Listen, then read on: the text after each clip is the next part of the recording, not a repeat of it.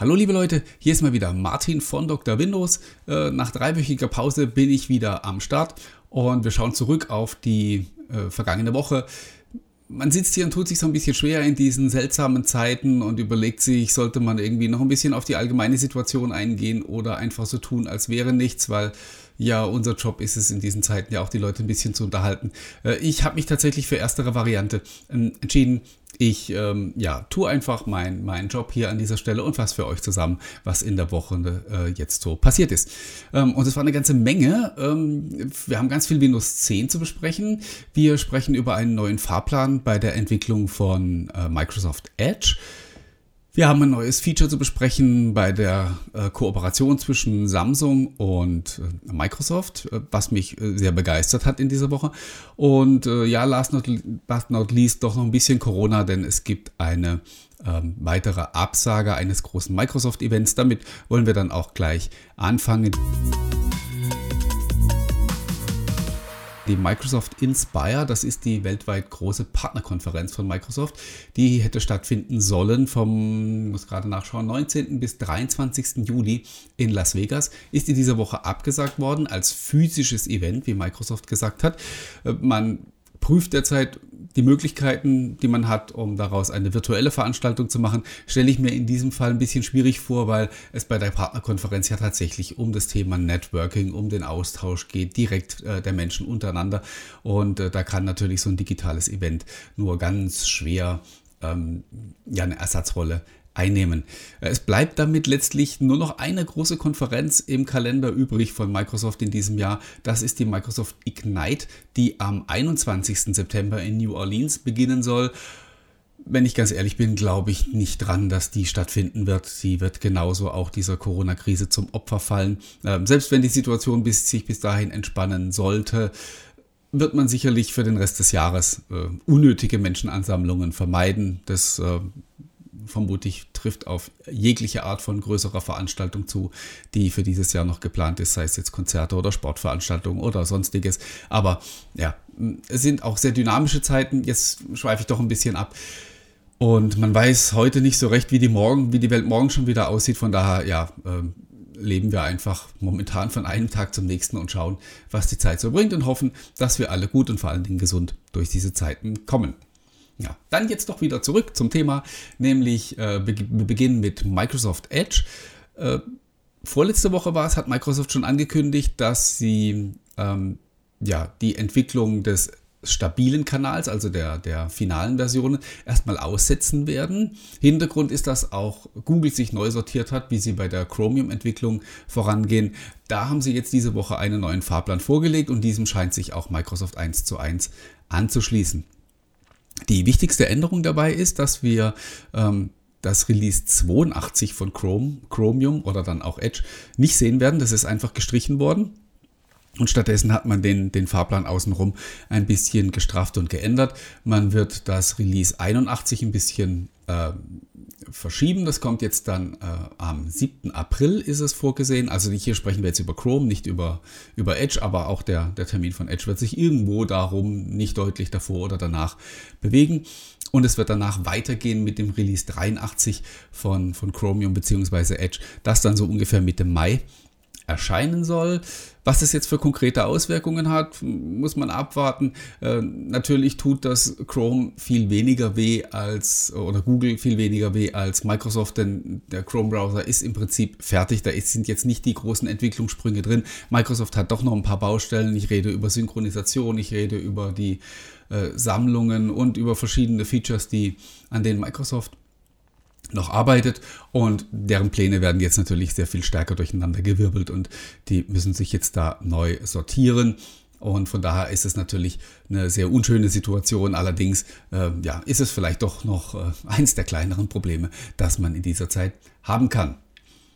Wir sprechen als nächstes über ein neues Feature, das mit dem Samsung Galaxy S20 eingeführt wurde. Hier reden wir über die Kooperation und die Kopplung von Samsung-Smartphones mit Windows 10 über die App Ihr Smartphone. Ich habe das in letzter Zeit ein paar Mal kritisiert, weil das Ganze so ein bisschen zu einer exklusiven Veranstaltung geworden ist zwischen Microsoft und Samsung. Neue Funktionen gibt es eigentlich nur noch in letzter Zeit für die Samsung-Smartphones. Andererseits, ähm, ja, man hätte doch einen schlechteren Partner erwischen können, mit dem man so eine exklusive Geschichte aufzieht.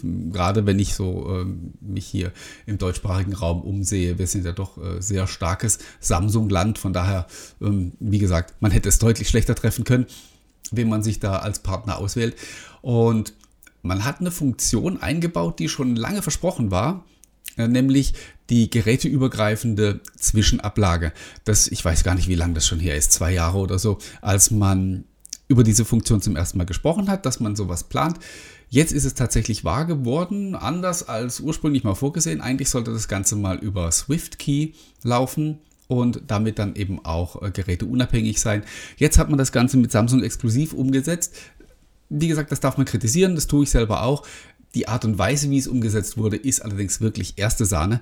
Man muss unter Windows 10 ähm, muss man die Zwischenablage Historie aktiviert haben und natürlich auch die Synchronisation und man muss sein äh, Samsung Smartphone gekoppelt haben, das S20, beziehungsweise auf dem Note 10 gab es diese Woche ein Update, da ist die Funktion jetzt auch verfügbar und ich habe auch schon von Leuten gehört, die auf dem S10 ähm, ein Update erhalten haben und die das jetzt auch nutzen können.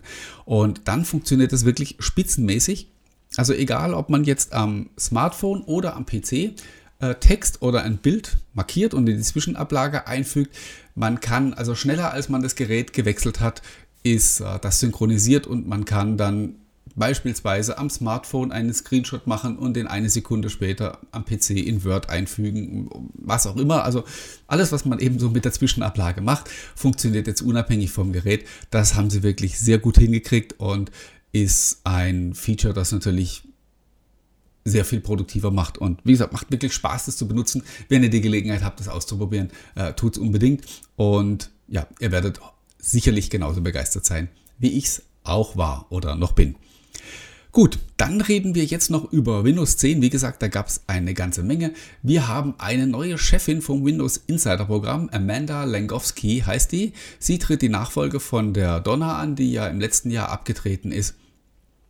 Die Amanda ist auch eine, ja, ein Microsoft Dino seit über 20 Jahren im Unternehmen, auch fast die komplette Zeit im Windows-Bereich gearbeitet und dort ähm, vorab, also Beta-Programme und dergleichen begleitet. Von daher natürlich ja, eine perfekte ziemlich perfekte Besetzung an der Stelle.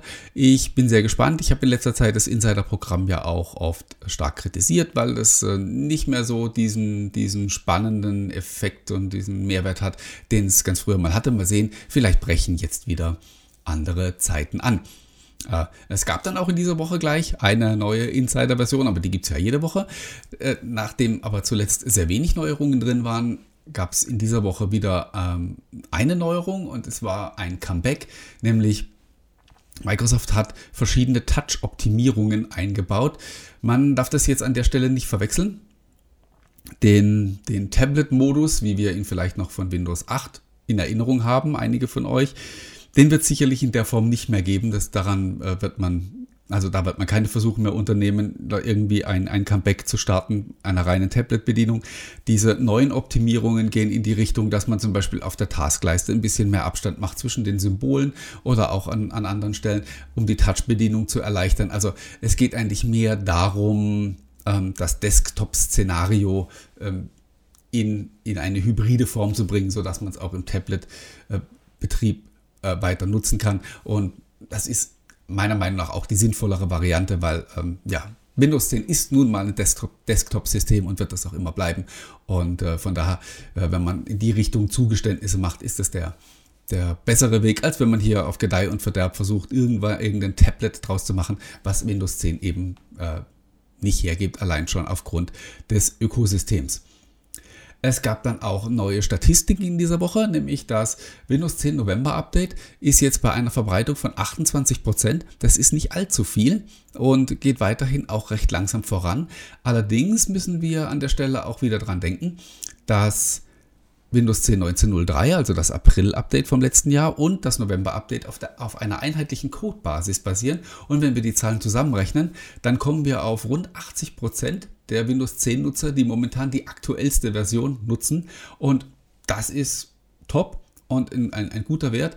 Und unterstreicht eigentlich, warum Microsoft an diesem Weg festhalten sollte, nur einmal im Jahr die Codebasis signifikant zu verändern und ansonsten eben nur Änderungen an der Oberfläche vorzunehmen. Sie haben das schon dementiert, dass sie das so machen, aber äh, genauso wird es kommen, bin ich mir sehr sicher, weil es halt eben auch einfach der sinnvollere Weg ist und einfacher macht, es einfacher macht, das System zu pflegen.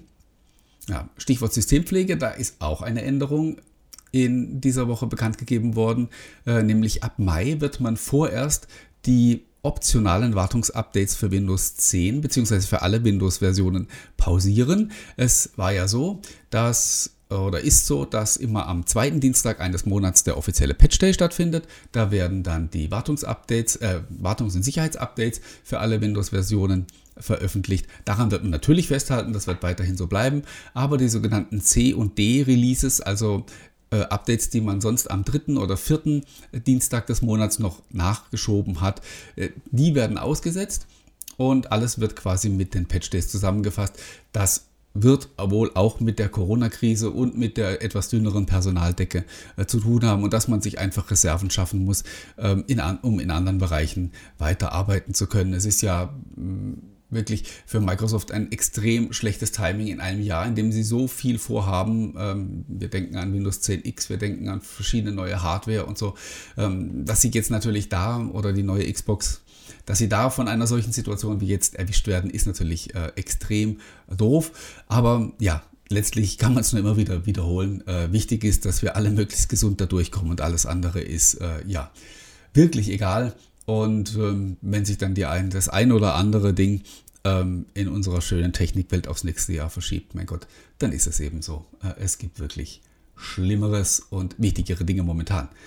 Gut, ich glaube, das war's das waren die Dinge, über die ich heute sprechen wollte. Wir werden uns nächste Woche wieder hören oder beziehungsweise, wenn ihr wollt, schon am Montagabend. Dann werden der Marion und ich nämlich mal wieder mit dem OneCast auf Sendung gehen. Und dann werden wir was sehr Aktuelles zu besprechen haben. Nämlich am Montag wird Microsoft mutmaßlich, muss man wieder sagen, ähm, die Consumer-Version von Microsoft 365 vorstellen. Da wird es eine, eine virtuelle Pressekonferenz geben, die allerdings nicht öffentlich ist.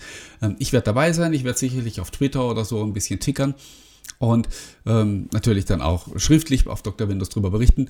Und äh, der Marian, Marian und ich werden dann am Montagabend die Ankündigungen im OneCast besprechen und gucken, was da so Spannendes bei rumgekommen ist.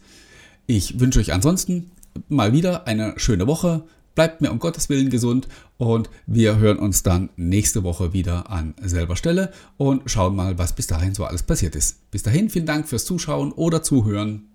Bis dahin. Ciao, ciao.